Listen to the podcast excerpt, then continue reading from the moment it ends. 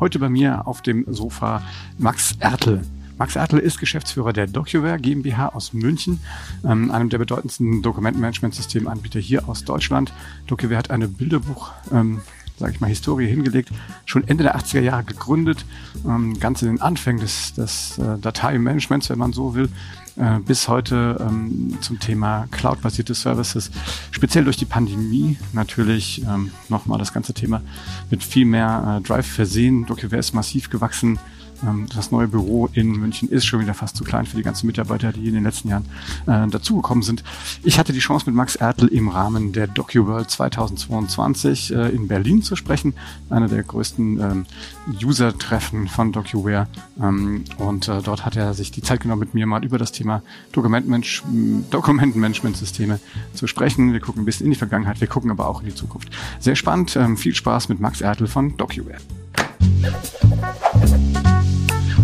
Das digitale Sofa mit Oliver Kemmern. So, ja, ähm, herzlich willkommen zu einer weiteren Episode von Das digitale Sofa. Ähm, heute mit einem Spezial aus Berlin, nämlich von der DocuWorld 2022. Und ich freue mich sehr, dass äh, der Geschäftsführer Max Ertel von der DocuWare ähm, GmbH so, äh, heute da zu Gast ist und äh, und äh, hier äh, im digitalen Sofa was über ja, die Digitalisierung von Dokumenten erzählt und auch über die lange Erfolgsgeschichte eigentlich von DocuWare. Ähm, lieber Ertel, fangen Sie mal ganz vorne an. Wann, wann ähm, sind Sie zum Unternehmen dazu gestoßen? Was hat Sie motiviert, äh, sich dem Thema Digitalisierung zu verschreiben? Ja, erstmal äh, herzlich grüß Gott, Herr Kemmern. Es ist schön, dass ich hier auf Ihrem digitalen Sofa sitzen darf, auch wenn es eigentlich nur ein Stuhl ist. Ist auch und, schön. Äh, äh, schön, dass Sie hier zur DocuWorld kommen, auch als Teilnehmer dabei sind und sich äh, unsere Vorträge und unsere Workshops äh, anhören. Ich bin seit 20 Jahren bei der Firma DocuWare. Die Firma gibt es insgesamt seit 30 Jahren. Und ich fand das Thema damals extrem spannend. Äh, ich habe davor bei der Firma Siemens gearbeitet und da hat man viel mit Hardware zu tun und hat dann auch die Scanner gesehen und da hat man sich die Frage gestellt, ja, was passiert denn, was passiert denn dann mit den Dokumenten, die eingescannt werden? Und äh, Microsoft war damals schon genauso gruselig wie heute. Es gab den Explorer und wir haben das dann immer äh, mein Chaos genannt. Und speziell, wenn man dann, äh, und ich war dort, ich habe bei Siemens im Controlling angefangen und äh, in dem PC-Werk und da hat man halt unwahrscheinlich viele Rechnungen und Lieferscheine. So, und, und wenn man halt dann jetzt Tausende, Zehntausende hat und die liegen dann alle irgendwie im Dateiverzeichnis, dann ist man dort halt ein bisschen hilflos.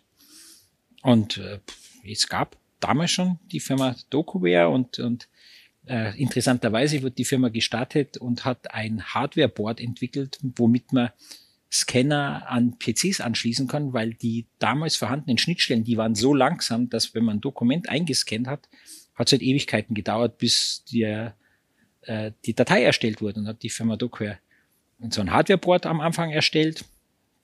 Und ich habe das dann äh, irgendwann mal auch, bevor ich zu Dockware kam, äh, auf der Cebit gesehen und haben gedacht, Mensch, das ist ja eine tolle Geschichte. Man scannt ein Dokument ein und man muss nicht ewig warten, bis es auf dem PC ist. Äh, und dann war eben bei, bei Siemens, habe die vielen Dateien gesehen. Und so kam dann der, der Kontakt zustande und man hat sich das angeschaut. Und dann hat es irgendwie ergeben wenn Sie da so zurückgucken jetzt in diese Zeit, also ich meine, die Cebit, äh, unsere jüngeren Hörerinnen und Hörer kennen die schon gar nicht mehr. äh, das war ja tatsächlich die Anfänge ähm, auch der Digitalisierung. Ähm, wenn Sie so zurückgucken, haben Sie sich das vorstellen können, dass es mal so wird, wie es, wie es, wie es eigentlich heute ist? Oder vielleicht sogar speziell nach der Pandemie hat das Ganze ja nochmal einen Schub bekommen. Äh, was waren damals so Ihre Visionen, wo das hinführen könnte? Also ehrlich gesagt, ja, jetzt mit nach, nach und während der Pandemie ist es anders. Aber es ist nicht so viel anders wie vor 20 Jahren. Äh, und wenn man, ich, ich war gleich nach dem Studium dann immer nur in der IT-Industrie. Und die IT-Industrie selber, also als ich bei Siemens angefangen hat, da gab es schon E-Mail.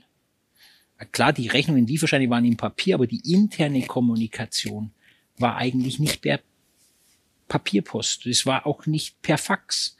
Und für mich war das dann immer erstaunlich, wenn man dann in andere Firmen geht, die waren alle ganz anders organisiert. Und vor 20 Jahren bei DocuWare gab es auch kein Mail, also kein Briefpost, sondern da wurde auch alles per Mail gemacht. Und darum sage ich meinen Kollegen auch immer, sie müssen aufpassen, dass sie von unserer Firma, von also die IT-Firmen, dass die nicht auf die Anführungszeichen auf normalen Firmen Anführungszeichen zurückschließen können, weil Fax hat da nie eine große Rolle gespielt und Papier auch nicht. Und wenn man aber dann rausgeht und mit Kunden spricht, dann stehen da die Faxgeräte rum und dann trudeln da die Faxe ein und dann hat man einen Eingangskorb mit einem Haufen Papier. Und, und da sage ich, es ist erstaunlich, was man eigentlich hätte schon vor 20 Jahren machen können mit der, mit der ganzen IT was man aber nicht gemacht hat. Und ja, man muss sich natürlich auch sagen, vor 20 Jahren äh, waren die Einstiegshürden deutlich höher. Also jetzt wieder an die jungen Zuhörer. Es gab dort so Monitore, äh, die waren Bernstein, die Anzeige, oder grün und man hätte damit kein Dokument anzeigen können, auch wenn man eine eingescannte Dokument auf dem PC hatte. Und die großen Monitore, die das konnten mit einer großen Auflösung, die waren so schwer, dass man zum Teil die äh, Bürotische verstärken musste, weil es die sonst durchgebogen hätte. Und natürlich auch so teuer. Und, und, und die Netzwerke waren langsam. Also theoretisch hätte man es machen können, aber die Einstiegshürde war einfach extrem hoch.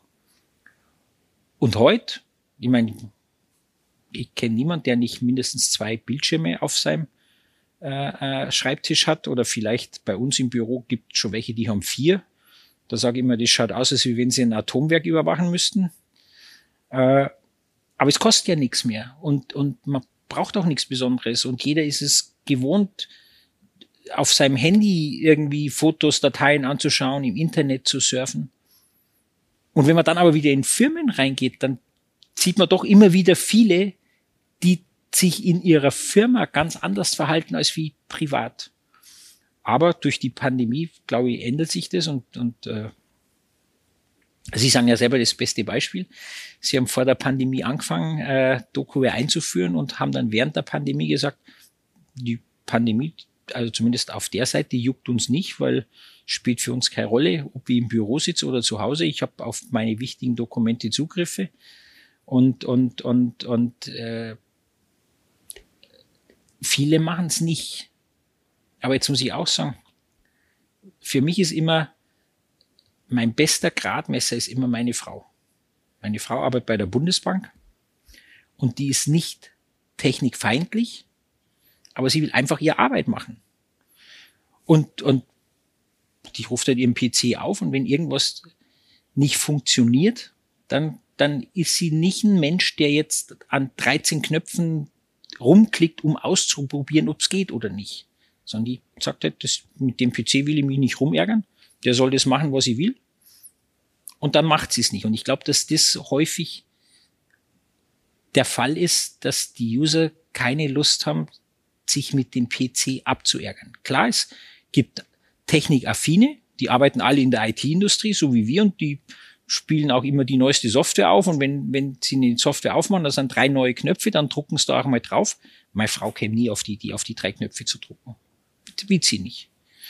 Und, und deswegen haben wir auch den Entwicklungsansatz, dass wir sagen, DokuWare soll so bedienbar sein, wie die Menschen es heute aus ihrer jetzigen Welt kennen. Darum haben wir auch so dieses, diesen Briefkorb, wo wir sagen, ja, das ist wie der Plastikbriefkorb auf deinem Schreibtisch, da weißt du, da kommt das Zeug rein und da liegt es erstmal unsortiert und dann rufst du es auf und dann legst du es im Archiv ab, so dass man einfach so weiterarbeiten kann, wie man es gewohnt ist. Und ich glaube, die Benutzerfreundlichkeit ist schon häufig ein Hemmschuh, warum Firmen heute keine neue Software einführen, weil es einfach kompliziert ist. Aber, muss man auch sagen, Apple hat uns beigebracht, dass man auch Software schreiben kann, die nicht kompliziert ist. Und dann wird es auch verwendet. Aber da muss, glaube ich, die ganze Industrie noch weit gehen, um das hinzukriegen. Aber es war jetzt eine ganz schön lange Antwort auf eine kurze Frage. Ja, so liebe ich das. ähm, na, ist ja sehr, sehr spannend, weil ich glaube schon, dass es ja Ähm, Sie haben es gerade angesprochen, natürlich die technischen Voraussetzungen sind heute andere, das ist klar, aber ich habe auch das Gefühl, dass auch das Mindset der Menschen sich daraus noch verändert hat. Und ich glaube auch gerade in der, in der, in der Pandemie hat es ja die Leute gezwungen, eigentlich Sachen auszuprobieren, das neu zu machen, zu gucken, ob es funktioniert. Und ich habe das Gefühl, zumindest war das bei uns so, als wir DocuWare äh, eingeführt haben, dass wir uns auch ran iteriert haben. Und ich glaube, das ist so eine Haltung, die, ähm, die bei immer mehr Menschen tatsächlich, auch wenn das, was das Einführen von neuen Tools angeht, ja doch, also diese Angst daran zu, zu scheitern, irgendwie, dass die abnimmt. Wie, wie beurteilen Sie das? Ich bin hier nicht so optimistisch wie Sie. Ich glaube, die Menschen sind hier extrem unterschiedlich. Und ich glaube ja, die Jüngeren, die, die Digital Natives, die äh, mit dem Handy in der Hand schon auf die Welt kommen sind, äh, die tun sich da leichter, das auszuprobieren und die haben auch weniger Hemmschwellen. Aber die Älteren, und jetzt meine ich noch nicht mehr unbedingt die, die so alt sind wie ich, ich bin jetzt 58, äh, die, die glaube ich, da gibt schon noch eine Gruppe, die halt einfach ihren Job machen will. Und ich glaube, das sieht man heute halt auch, der Druck, der auf den Menschen lastet, ist extrem hoch. Also egal, wo man hinkommt, es hat niemand Zeit, dass er sagt, ich probiere jetzt einfach mal was aus, ich schaue mir das jetzt mal an, sondern jeder hat so, ein, so eine hohe Arbeitsbelastung, dass er einfach das machen will, was er machen muss. Und damit ist er aber schon ausgelastet. Und, und es gibt natürlich einige, die wollen sich verbessern. Aber ich glaube, der Großteil will einfach seine Arbeit machen. Und klar, jetzt wurden die Menschen und die Firmen gezwungen, was zu machen. Und jetzt machen sie es auch. Und es ist super überraschend,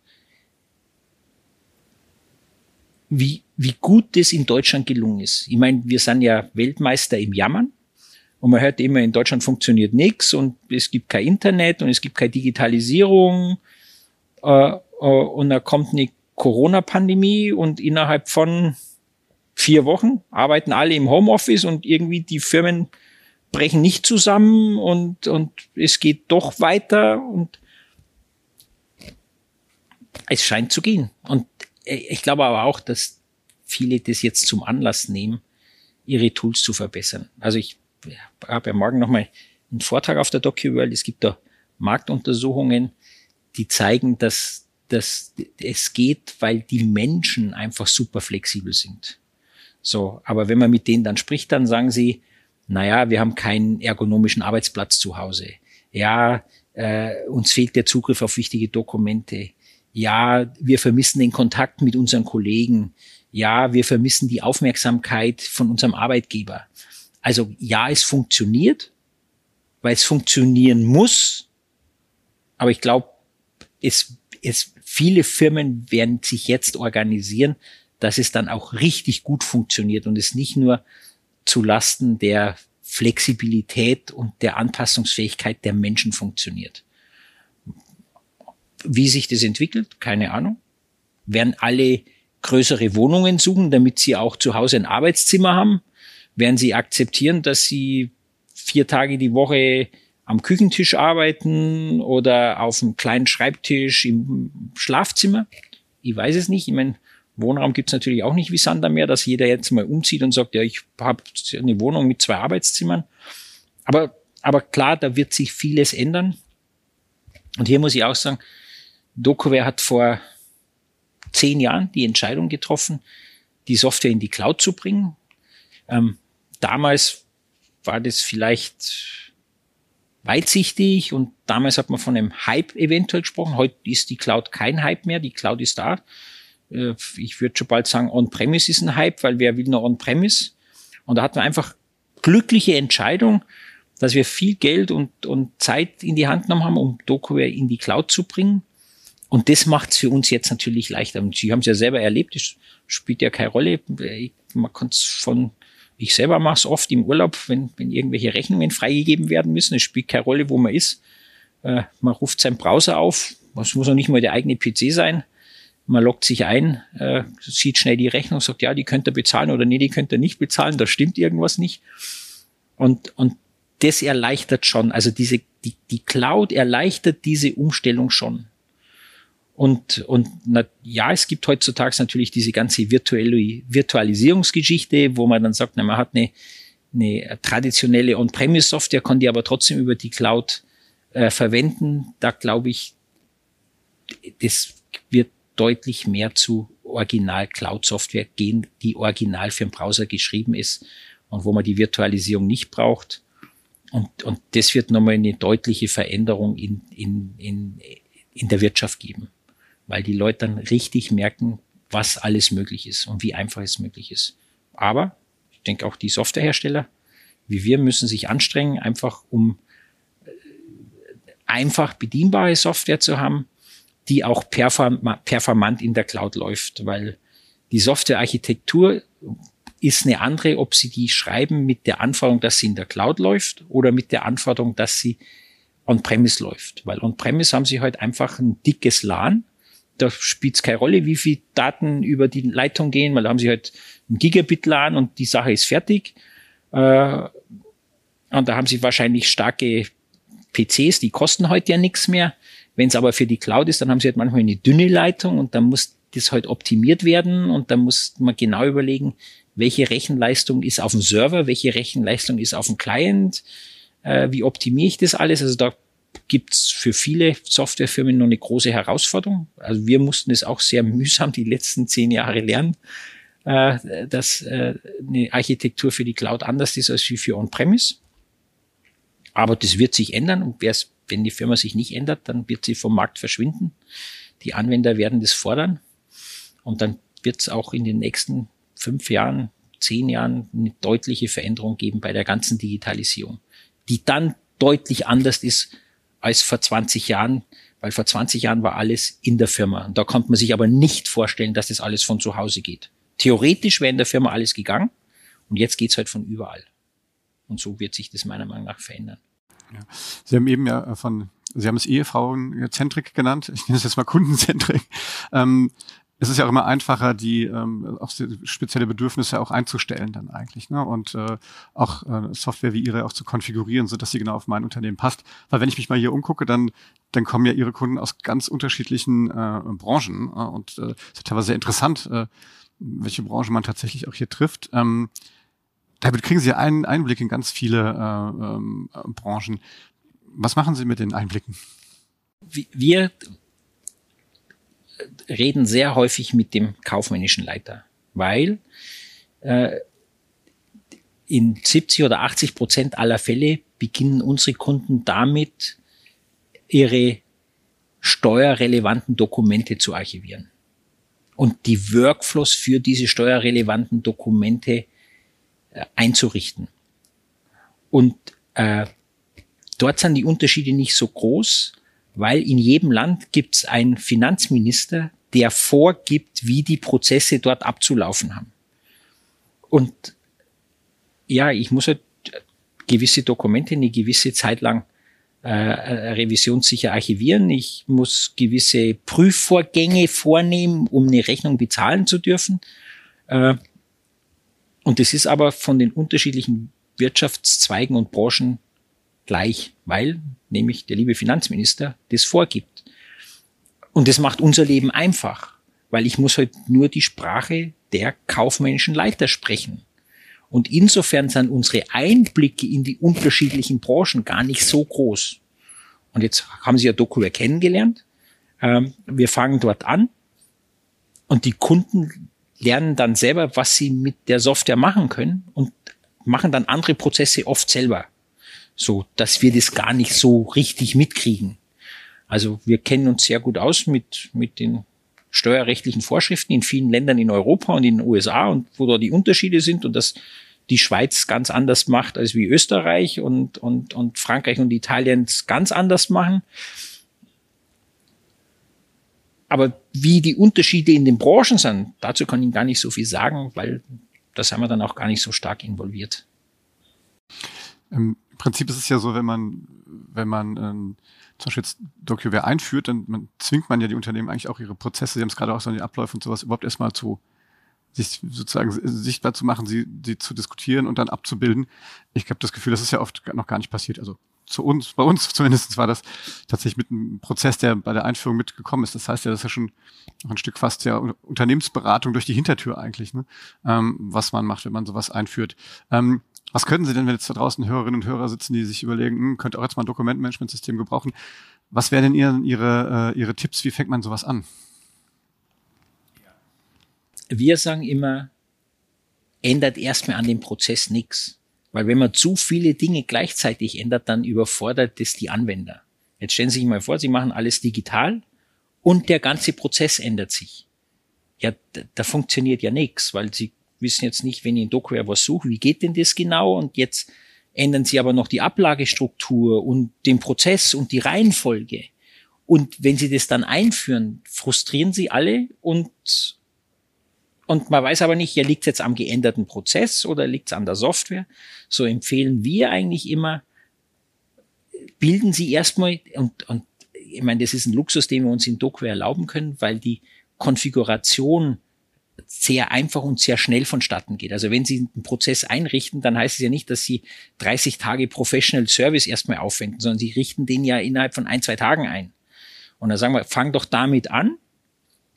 Und wenn die Anwender dann die Software verstehen, dann sagt man, aber das ist ja eigentlich doof. Warum macht man das nicht anders? Und dann wird schrittweise der Prozess verbessert im Sinne einer kontinuierlichen Verbesserung. So. Wenn es aber jetzt um den Eingangsrechnungsprozess geht, da haben wir so einen Musterprozess aufgesetzt, wo man sagt, pass mal auf, wir können dir den Musterprozess vorstellen. Also üblicherweise, und es hängt jetzt ein bisschen von dem Unternehmen ab, gibt es einen Prüfer oder zwei Prüfer, buchen Sie Ihre Rechnungen selber oder geben Sie es an Steuerberater. Äh, in Abhängigkeit von ein paar Parametern können wir Ihnen zeigen und sagen, also das ist mal Best Practice. Und viele Kunden übernehmen das dann auch und sagen, okay, das machen wir jetzt so. Und danach verändern sie halt den Prozess. Und da glaube ich, wir sagen auch, fang nicht unternehmensweit an, sondern fang in einer Abteilung an, mach einen Prozess und wenn du dann weißt, wie der Hase läuft, dann entwickel dich. Einfach um, um die Anwender und, und die Firmen nicht zu überfordern. Also der sukzessive, der iterative Einstieg. Genau, kontinuierliche Verbesserung. Ja. Wo kommen denn die meisten von Ihren Kunden ursprünglich her? Wechseln die von einem anderen Anbieter oder kommen die von, vom Stück Papier oder was ist die, die Einstiegshürde? Ja, sie kommen nicht von einem anderen Anbieter. Also klar, wir lösen ab und zu andere Systeme ab, klar, aber äh, die Mehrzahl unserer Kunden, das sind Firmen mit 20 bis 500 Mitarbeitern. Und äh, wenn man Marktuntersuchungen glauben kann, dann muss man sagen, in Deutschland Größenordnung 50 Prozent all dieser Firmen hatten noch nie ein Dokumentenmanagement. Die kommen auf uns zu und wir beraten sie dann und dann führen sie es auch ein. Und, und ja, wie kommen sie auf uns zu? Da gibt es zwei Möglichkeiten. Eine Möglichkeit ist, so wie es jeder kennt. Wenn Sie was suchen, wie machen Sie es? Sie gehen ins Internet, suchen bei Google und, und dann finden Sie unsere Homepage, lesen viel und, und sehen, na, die Firma Docker kennt sich aus, die hat viele Kunden, die macht es ganz gut, die kontaktiere ich mal. Oder ist Mund-zu-Mund-Propaganda, das, nachdem wir weltweit jetzt, was weiß ich, 16.000 Kunden haben, da wechselt schon auch mal jemand von einer Firma zur anderen und dann hören wir oft, Mensch, ich hatte in meiner alten Firma Doku, ich möchte es in meiner neuen auch wieder haben. Also Mund-zu-Mund-Propaganda oder eben über unsere Partner. Wir haben ja wir haben weltweit 800 Partner und die haben natürlich auch Bestandskunden. Und die sprechen natürlich ihre Bestandskunden an und sagen, du, wir haben hier was Neues. Das ist eine tolle Geschichte, schau dir doch das mal an. So. Und, und so gewinnen wir die Kunden. Wobei sich das natürlich in den letzten Jahren auch geändert hat. Sie wissen, man weiß es ja selber, man will eigentlich nicht von irgendjemand angerufen werden und auf irgendwas aufmerksam gemacht werden, sondern äh, ein Großteil des Kaufprozesses findet ja schon vorher statt. Man informiert sich selber übers Internet oder eben, weil man jemand kennt, der sowas einsetzt und der erzählt. Wenn wir jetzt ähm, zur abschließende letzte Frage, wenn wir uns jetzt auf der DocuWorld 2000 32 wieder treffen. Nein, ich hoffe, ich hoffe, dass wir uns so nicht wieder treffen. Als Alumnis. ähm, aber äh, vorausgesetzt den Fall. Ähm, über was will man sprechen? Was glauben Sie, wo, wo geht die Reise hin? Kurze, schnelle, letzte Antwort.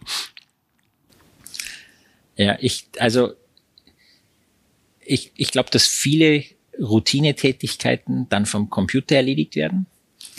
Äh, und ich glaube, dass der Druck auf den einzelnen Mitarbeiter steigt. Weil wenn Sie sich heute überlegen, äh, heute haben Sie immer wieder Ruhephasen. Also Sie haben irgendeine Routinetätigkeit, die man machen muss. Aber es fällt alles weg, weil die Routinetätigkeit übernimmt der Computer. Und ich glaube, da müssen wir aufpassen, dass wir die Menschen mitnehmen, weil am Ende machen sie nur noch die Sonderfälle, die Ausnahmen. Sie haben keine Verschnaufpause mehr. Und, und wenn wir Glück haben, arbeiten wir vielleicht weniger und sagt, okay, ich muss nicht mehr acht oder zehn Stunden am Tag arbeiten, weil der Computer nimmt mir was ab. Und, und ich mache nur noch diese Spezialfälle.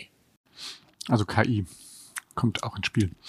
Klar, KI. Ich meine, wenn man sich das anschaut, ähm, wenn ein Auto autonom fahren kann und die, die, die Anforderung muss man sich mal überlegen, äh, wie kompliziert das ist und was da alles passieren kann, dann kann es nicht sein, dass ein Computer nicht auch viele Bürotätigkeiten routinemäßig übernehmen kann. Oder Sie im Urlaub Ihre Rechnungen prüfen müssen. Ich muss sie nur freigeben, nicht prüfen. Prüfen okay. macht der Computer vorher. Aber okay, trotzdem sagt er dann, willst du es jetzt wirklich bezahlen? Aber das wird sich auch ändern, natürlich. Ich meine, äh, äh, mit dem ganzen äh, Bestellanforderungen. Ich mein, normalerweise gebe ich die Rechnung ja frei, bevor es bestellt wird. Ja. Weil ich kriege ein Angebot und sage, okay, das will ich. Und wenn dann das, die Ware und die Rechnung kommt, brauche ich ja nicht mehr freigeben. Da ist ja eigentlich zu spät. Herr Ertel, Sie müssen jetzt auf die Bühne einen Vortrag halten. Vielen Dank, dass Sie sich die Zeit genommen haben. Ich weiß, dass heute viel los ist und dass Ihre Zeit heute besonders kostbar ist. Also vielen Dank für die äh, tollen Einsichten, auch mal den Rückblick so in die alte Zeit und auch in die Zukunft. Ähm, vielen Dank an dieser Stelle. Ja, ich danke Ihnen und wünsche Ihnen auch als Teilnehmer der DocuWorld noch ein paar äh, nette Gespräche, ein paar gute Erkenntnisse und viel Erfolg mit DocuWare. Vielen Dank. Ja, das war das digitale Sofa-Spezial mit Max Ertel von DocuWare hier von der Konferenz direkt aus Berlin.